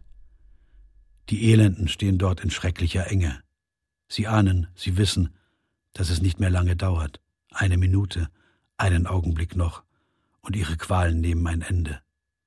Und trotzdem singen sie weiter, um sich von der Wirklichkeit loszusagen. Die hohen Offiziere stehen und warten, sie warten auf ihren letzten Atemzug. Sie wollen noch die allerletzte, allerhöchste Szene sehen, wenn tausende Opfer erzittern wie die Ähren im Sturm und ihr letzter Augenblick kommt.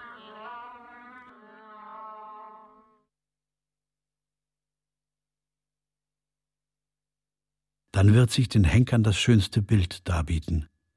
2500 Opfer werden wie abgesägte Bäume auseinanderfallen.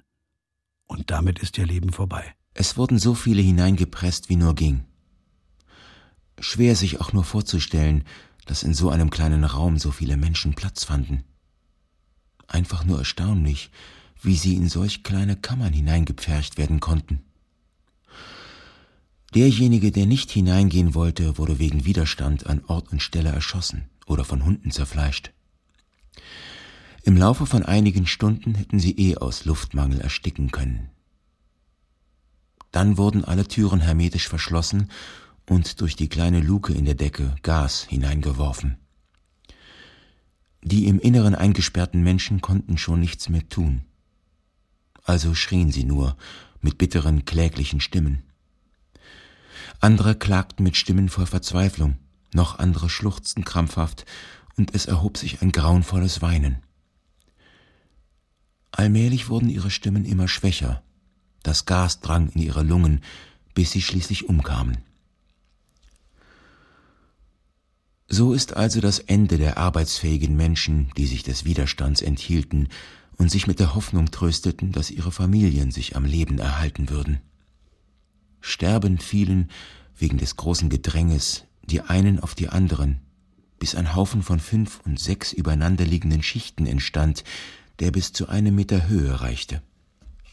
Die Mütter erkalteten auf der Erde in sitzender Stellung, ihre Kinder umarmend, und die Männer starben ihre Frauen umarmend. Ein Teil der Menschen bildete eine formlose Masse. Andere standen in gebeugter Haltung, der untere Teil des Körpers stehend, der obere dagegen vom Bauch an nach oben in liegender Stellung. Ein Teil der Menschen war unter dem Einfluss des Gases ganz blau angelaufen, andere sahen vollständig frisch aus, als ob sie schliefen. Nicht alle hatten im Bunker Platz gefunden. Einen Teil hielt man in einer Holzbaracke bis zum nächsten Tag um elf zurück. Am Morgen hörten sie die verzweifelten Stimmen der Vergasten und orientierten sich sofort, was ihnen selbst bevorstand. Während dieser verfluchten Nacht und eines halben Tages schauten sie allem zu und machten den entsetzlichsten Schmerz durch, den es auf der Welt gibt. Wer so etwas nicht erlebt hat, der kann sich auch nicht die geringste Vorstellung darüber machen. Wie ich später erfuhr, befanden sich auch meine Frau und mein Kind in dieser Gruppe. Am Morgen erschien das Sonderkommando das damals ausschließlich aus Juden bestand und in vier Gruppen geteilt war. Die erste Gruppe ging nach Anlegen von Gasmasken in den Bunker und warf von dort die Körper der Vergasten heraus. Eine andere Gruppe schleppte die Körper von der Tür bis zu den Schienen, auf denen kleine rahmenlose Wagen standen. Die nächste Gruppe lud die Körper auf die Wagen, die sogenannten Loren, und schob sie bis zu einem bestimmten Punkt, wo eine riesige, breite und tiefe Grube ausgegraben war, die von allen Seiten mit Klötzen, Balken und ganzen Bäumen ausgelegt war. Man goss Benzin hinein und ein Höllenfeuer schlug heraus. Dort stand die vierte Gruppe und warf die toten Menschen ins Feuer. Sie brannten, bis sie ganz zu Asche geworden waren. Von dem ganzen Transport ist nur ein kleiner Haufen ausgebrannter Knochenstücke geblieben der in der Grube auf einer Seite niedergelegt wurde. Danach wurden sie hinausgeworfen und verstreut und dann mit Erde bedeckt, wonach auf der eingeebneten Oberfläche Bäume gesetzt wurden. Es sollte auch nicht die geringste Spur von ermordetem menschlichem Leben übrig bleiben. Das Braten der menschlichen Körper hatte zur Folge, dass die Luft in der ganzen Umgebung vom Geruch des Fettes geschwängert war. Wenn Frauen, für die im ersten Krematorium der Platz nicht reichte, zu den Männern geführt werden, spielen sich herzzerreißende Szenen ab.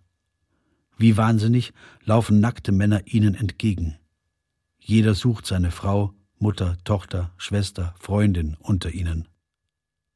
Hier inmitten der Männerschar liegt eine Frau am Boden ausgestreckt, mit dem Gesicht zu den anderen. Bis zum letzten Atemzug suchte sie unter den fremden Männern nach ihrem Mann. Er aber, ihr Mann, stand irgendwo dort, fernab von ihr, an die Wand des Bunkers gedrückt. Besorgt stellte er sich auf die Zehenspitzen, suchte mit den Augen seine nackte Frau, die er irgendwo in der Menge verloren hatte. Gas wurde in die Kammer geworfen und er erstarrte im Tod, seine Arme der Frau entgegengestreckt, mit offenem Mund, mit hervorquellenden Augen. Durch ein Fenster in der Bunkertür sahen die Machthaber, wie unzählige Menschen, eine riesige Schar, tot umfielen, durch Giftgas ermordet. Glücklich und zufrieden gehen sie im Bewusstsein des sicheren Siegs aus dem Grab hinaus. Sie verabschieden sich voneinander, indem sie den Arm heben, gratulieren einander und setzen sich freudestrahlend in die Autos. Und die Autos bringen die großen Helden weg, die auf ihre Heldentaten stolz sind. Bald werden sie am Telefon über das Vollbrachte berichten. Die Nachricht vom großen Erfolg und Sieg, der heute errungen wurde, erreicht den Führer persönlich. Heil Hitler. Mit zitternden Händen schrauben wir die Muttern auf und entriegeln die Tür. Kaum stehen die Türen der beiden Kammern offen, schlägt uns die Welle des entsetzlichen Todes entgegen. Wir haben noch ein anderes Bild vor Augen. Dieselben Menschen in ihrer letzten Lebensstunde, vollblütige junge Männer und Frauen. Wir hören noch den Nachhall ihrer Stimmen, uns verfolgt der Blick ihrer tiefen, tränenerfüllten Augen. Wie haben sie sich verwandelt? Abertausende Menschen. Ihr Blick ist für immer erstarrt. Ihre Körper liegen regungslos da. In dieser Totenstille ist nur ein ganz leises, kaum wahrnehmbares Geräusch zu hören. Das sind die Flüssigkeiten, die aus den toten Körpern fließen. Sonst passiert gar nichts in dieser toten Welt. Wir sind wie versteinert, gefesselt von dem Anblick, der sich uns offenbart. Vor uns liegt eine Unmenge nackter, toter Körper. Sie liegen da, umeinander geschlungen, als hätte der Leibhaftige persönlich sie in diesen sonderbaren Posen hingelegt. Ein Mensch liegt ausgestreckt auf den Körpern anderer Menschen da. Zwei umarmen sich und sitzen an der Mauer angelehnt. Manchmal ist nur der Rücken eines Menschen teilweise zu sehen. Der Kopf und die Beine sind unter den Körpern anderer Menschen begraben. Jemand hat im Sterben eine Hand oder ein Bein ausgestreckt, während sein ganzer Körper im Meer anderer nackter Körper versunken ist. Eine ganze Leichenwelt. Doch dein Blick erfasst nur Bruchstücke des menschlichen Leibs. Diesmal sind viele Köpfe an der Oberfläche. Es scheint, als wären die Menschen in einem tiefen Meer nackter Körper geschwommen und die Köpfe ragten über den Wellen auf. Nur sie sind vor dem Hintergrund der Gesamtmasse aus nacktem Leib zu erkennen. Es ist notwendig, dass das Herz zu Stein wird. Man muss die ganzen schmerzhaften Gefühle ersticken. Man muss die entsetzliche Qual unterdrücken, die dich wie eine Flut ergreift. Du musst zu einer Maschine werden, die nichts sieht, nichts empfindet, nichts begreift. Einige Brüder spotteten, wenn andere, ein paar Dutzend Männer, zum abendlichen Gebet zusammenkamen. Unsere grausame Wirklichkeit die Tragödien, deren Zeugen wir täglich wurden, können das Gefühl der Dankbarkeit, den Wunsch, den Schöpfer zu Lobpreisen, nicht hervorrufen, wenn er es dem Barbarenvolk doch erlaubt hat, Millionen unschuldiger Menschen zu vernichten. Kann man denn jetzt den Schöpfer noch rühmen? Hat das noch einen Sinn? Ist es denn denkbar, samstäglichen Segen zu sprechen, wenn ringsherum das Blut in Strömen fließt? Das Gebet an denjenigen richten, der die Schreie und das Weinen unschuldiger Säuglinge nicht hören will. Nein. Fast immer, wenn sie töten, frage ich mich, ob Gott existiert. Dennoch habe ich immer an ihn geglaubt und glaube nach wie vor, dass Gott es will, dass sein Wille geschehe. Wir haben unsere Arbeit gemacht. Wir sind mehrere Menschen und jeder ist mit seiner Aufgabe beschäftigt. Wir reißen die Körper von dem toten Haufen los, zerren sie an den Händen, an den Beinen, wie es gerade passt. Es scheint, Sie zerfielen deshalb in Stücke. Man zerrt sie über kalten, schmutzigen Betonboden. Wie ein Besen sammelt der marmorne Körper den ganzen Dreck, die ganzen Ausscheidungen, über die er gezerrt wird. Dann werden die schmutzigen Körper aufgehoben und mit dem Gesicht nach oben hingelegt. Erstarrte Augen sehen dich an, als wollten sie sagen, Bruder, was hast du mit mir vor? Nicht selten erkennst du die Körper deiner Bekannten, jener Menschen, in deren Nähe du gerade erst gestanden hattest bevor sie in die Kammer getrieben wurden. Drei Männer bearbeiten eine Leiche. Einer zieht mit einer Zange die Goldzähne, ein anderer schert den Kopf, der dritte reißt den Frauen die Ohrringe aus, manchmal strömt Blut aus den Ohrläppchen. Kann ein Ring nicht abgenommen werden, wird er mit einer Zange abgerissen. Danach wird der Körper in einen Lift geladen. Zwei Männer werfen die Körper wie Holzscheite dort hinein sind sieben Leichen darin, gibt man mit dem Stock ein Zeichen und der Lift fährt nach oben. Oben warten vier weitere Männer auf den Lift. Zwei stehen an einer Seite. Sie tragen die Leichen in die Reservekammer. Zwei weitere schleppen die Leichen direkt an die Öfen. Die Körper werden je zwei an der Öffnung jedes Ofens abgelegt. Die Leichen der Kleinkinder werden beiseite gelegt. Sie werden später zu den Leichen der Erwachsenen hinzugelegt. Körper werden auf einem Metallbrett gestapelt, dann wird die Klappe geöffnet und das Brett in den Ofen geschoben. Am längsten brennt der Kopf. Aus den Augenhöhlen schießen Flammenzungen. Es sind die Augen und das Gehirn, die verbrennen. Und im Mund brennt die Zunge. Das ganze Verfahren dauert 20 Minuten. Danach bleibt vom Körper, einer Welt, nur Asche übrig. Währenddessen stehst du regungslos da und schaust dir das an. Der Lift fährt hoch und fährt runter. Er bringt immer neue Opfer. Wie im Schlachthaus liegt ein Haufen von Menschen da in Erwartung, dass jemand sie nimmt.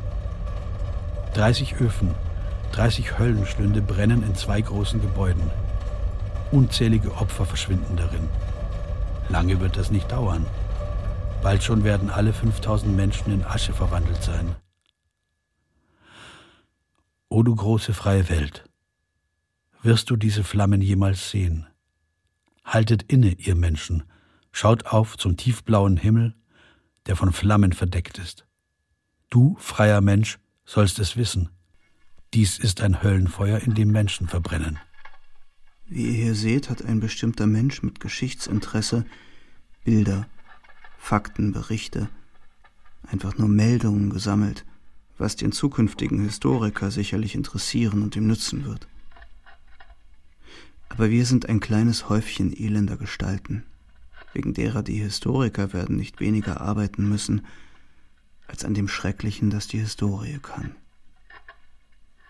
So wird man alles in der Welt glauben. Aber das wird niemand glauben.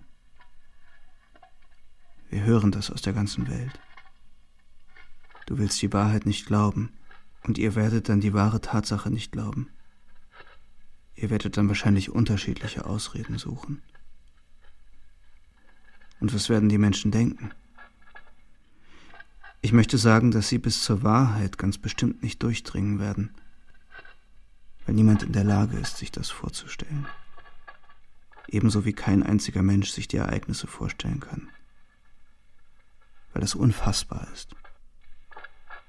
Die ganze Wahrheit ist noch viel schrecklicher. Wer holt diesen blutüberströmten Tag aus dem Abgrund hervor? Zusammen mit seinem schwarzen Schatten, und der angsterfüllten Nacht und zeigt ihn der Welt. Ja, es werden lebende Menschen hier rauskommen, nicht Juden. Was werden sie über unser Leben erzählen? Was wissen sie über unser Leid? Was wussten sie über die jüdische Not in normalen Zeiten? Sie wussten, dass wir ein Volk von Rothschild sind, auch jetzt werden sie emsig Margarinepapier und Wursthaut aufsammeln, um zu zeigen, der Jude lebte gar nicht schlecht im Lager. Im Abfalleimer des Gedächtnisses werden sie nicht rumkramen wollen. Wir müssen selbst über uns erzählen. Wir sind uns darüber im Klaren, nicht kraftvoll genug zu sein, um zu beschreiben und etwas derartiges zu schaffen, das unsere Tragödie abbilden und ausdrücken könnte. Aber diese Schrift muss ja überhaupt nicht auf die Waagschale der Literatur gelegt werden. Die Zeit und der Ort, nicht der literarische Wert der Sache müssen berücksichtigt werden. Die Zeit am Vortag des Todes, der Ort auf dem Schafott. Nur von einem Schauspieler auf der Bühne wird verlangt, dass er schreie, weine und stöhne nach allen Regeln der Kunst. Ihm tut es ja nicht weh. Letztlich wird doch niemand das betroffene Opfer dafür kritisieren, dass es viel zu laut stöhnt oder viel zu leise weint. Wir haben was zu sagen, obwohl wir literarisch betrachtet Stotterer sind. Wir werden erzählen, so gut wir es können, in unserer eigenen Sprache. Abraham Levite, geboren 1917 in Brezhiv, Galizien, Westukraine kein Mitglied des Sonderkommandos, lebte unter deutscher bzw. russischer Herrschaft, bevor er nach Auschwitz-Birkenau deportiert wurde. Er überlebte den Todesmarsch nach Buchenwald trotz eines gebrochenen Beins. Er starb 1990 als Journalist in Israel.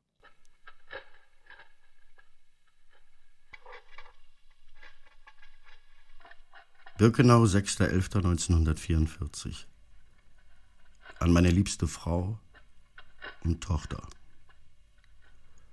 Wenn ich euch heute schreibe, mit großem Risiko und unter großer Gefahr, dann nur dafür, um euch zu erklären, dass das mein letzter Brief ist, dass unsere Tage gezählt sind. Und wenn ihr diese Botschaft irgendwann einmal bekommt, dann müsst ihr mich zu den Abermillionen unserer Brüder und Schwestern zählen, die diese Welt verlassen haben. Dich, meine liebe Frau, bitte ich um Verzeihung, falls wir im Leben dann und wann kleine Unstimmigkeiten hatten. Jetzt verstehe ich, dass wir die vergangene Zeit nicht zu schätzen gewusst hatten. Hier dachte ich ständig, dass, wenn ich auf wundersame Weise hier herauskäme, ich ein anderes Leben führen würde.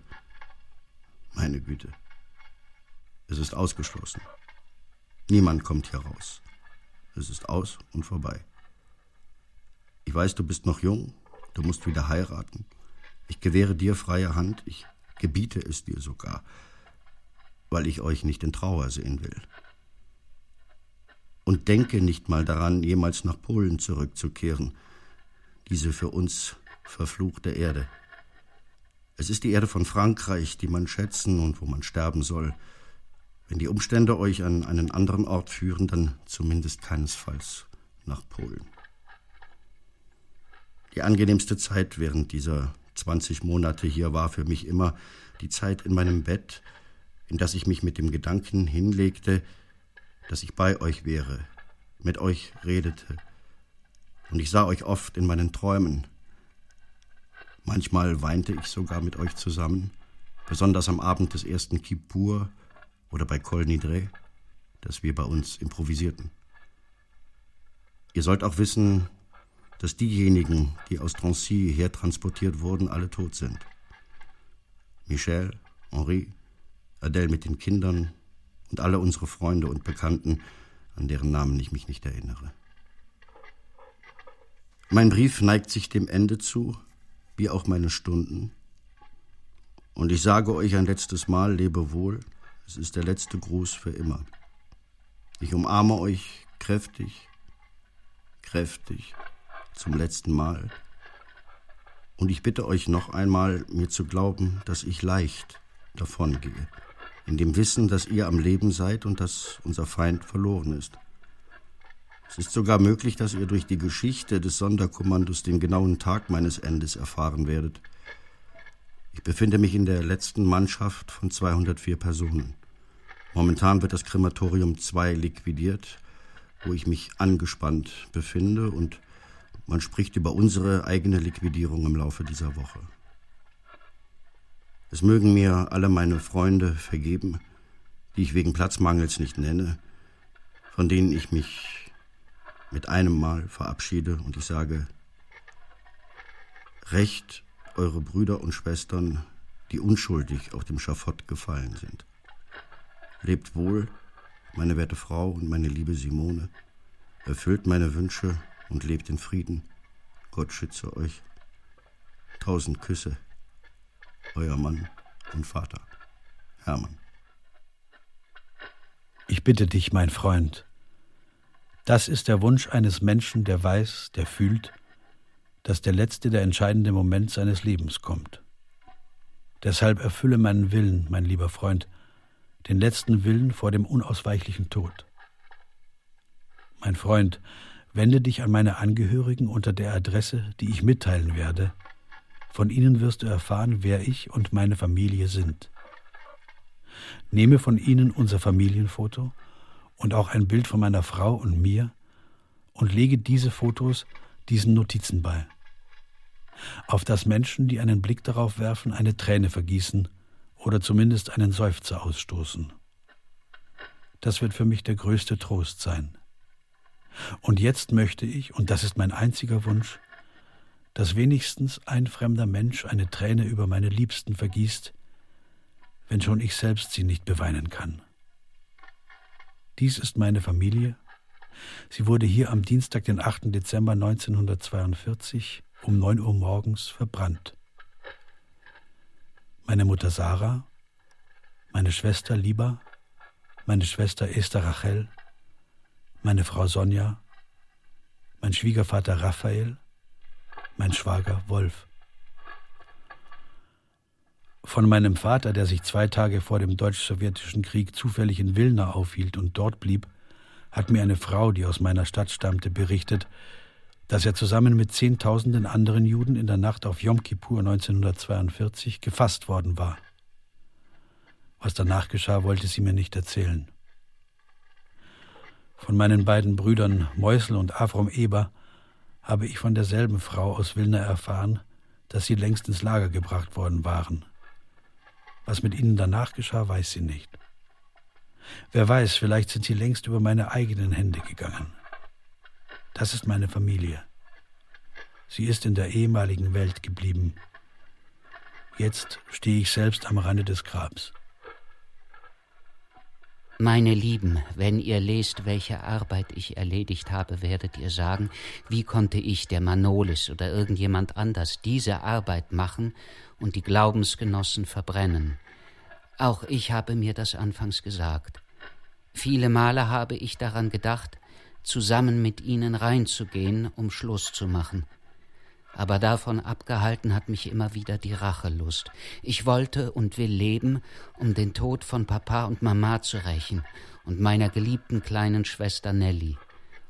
Ich fürchte den Tod nicht. Wie könnte ich ihn fürchten, nach all dem, was meine Augen gesehen haben? Mein einziger Wunsch ist, dass in eure Hände gelangt, was ich euch schreibe. Denkt ab und zu an mich, so wie ich an euch denke, das Schicksal will es nicht, dass auch ich unser Griechenland frei sehe. Wann immer jemand nach mir fragt, sagt einfach, dass es mich nicht mehr gibt und dass ich dahingegangen bin wie ein wahrer Grieche. Ich bin nicht traurig, lieber Mischko, dass ich sterben werde, wohl aber, dass ich mich nicht werde rächen können, wie ich es will und ich es weiß. Falls du einen Brief von meinen Verwandten im Ausland bekommst, gib bitte die passende Antwort, dass die Familie Ahmadjadi ausgelöscht ist, ermordet von den kultivierten Deutschen. Ich bitte darum, dass meine der Zeit nach unterschiedlichen versteckten Beschreibungen und Notizen mit der Unterschrift JARA gesammelt werden. Sie befinden sich in den verschiedenen Gläsern und Dosen im Hof des Krematoriums 3, wie auch zwei große Beschreibungen. Eine unter dem Titel Vertreibung, Sie liegt in der Knochengrube am Krematorium 2, wie auch eine weitere Beschreibung unter dem Titel Auschwitz. Sie liegt inmitten zermahlener Knochen auf der südöstlichen Seite desselben Hofes. Danach habe ich sie umgeschrieben, vervollständigt und gesondert in der Asche am Krematorium 3 vergraben, dass das geordnet und alles veröffentlicht wird unter dem Titel Erschüttert von den Gräueltaten. Jetzt gehen wir zur Sauna, die übrig gebliebenen 170 Männer. Wir sind uns sicher, dass wir in den Tod geführt werden. Sie haben 30 Männer ausgewählt zum Verbleib im Krematorium 5. Heute ist der 26. November 1944. Ich wollte diese Notizen, wie viele andere Notizen auch, der künftigen friedlichen Welt als Erinnerung hinterlassen, damit sie weiß, was hier geschah. Ich habe das in einer Aschegrube vergraben, weil es der zuverlässigste Ort ist, an dem höchstwahrscheinlich Ausgrabungen stattfinden werden, um die Spuren Millionen Ermordeter zu finden. Doch seit neuestem haben sie angefangen, die Spuren zu verwischen. Sie haben angeordnet, die Asche, die aufgehäuft war, zu zermahlen, an die Weichsel zu fahren und mit der Strömung verschwinden zu lassen. Viel Asche von Hunderttausenden Juden, Russen und Polen wurde zudem auf dem Territorium der Krematorien verstreut und untergepflügt.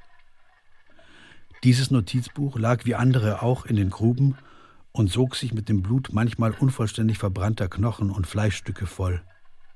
Der Geruch ist sofort zu erkennen. Lieber Finder, suchen Sie überall, auf jedem Fleckchen Erde, Dort liegen Dutzende meiner und anderer Dokumente, die alles aufklären, was sich hier ereignete und hier geschah.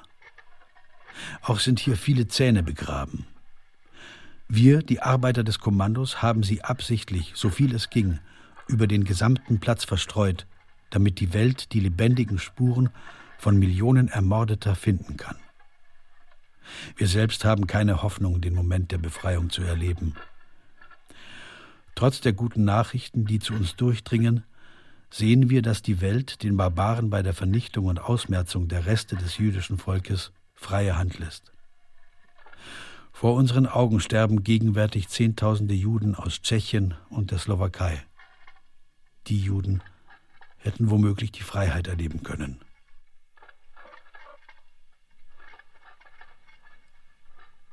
Der Strick ist um den Hals geworfen. Der Henker ist großzügig. Er hat Zeit. Er spielt mit dem Opfer. Erst trinkt er ein Bier, raucht eine Zigarette und lächelt zufrieden. Lasst uns den Augenblick nutzen, da der Henker gerade mit dem Saufen beschäftigt ist. Und benutzen wir den Galgen als einen Schreibtisch, um all das zu beschreiben, was wir zu sagen und zu erzählen haben. Wir bitten das Schicksal, dein Wille geschehe, der du die Stimmen des Gewimmers nicht erhörst, tu wenigstens das für uns. Bewahre diese Tränenverse in deinem Gefäß des Seins auf, dass sie in die richtigen Hände gelangen und ihre Besserung vollziehen.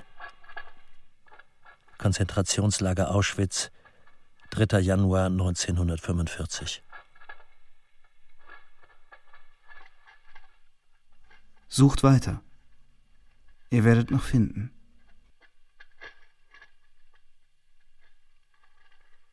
Briefe aus der Hölle.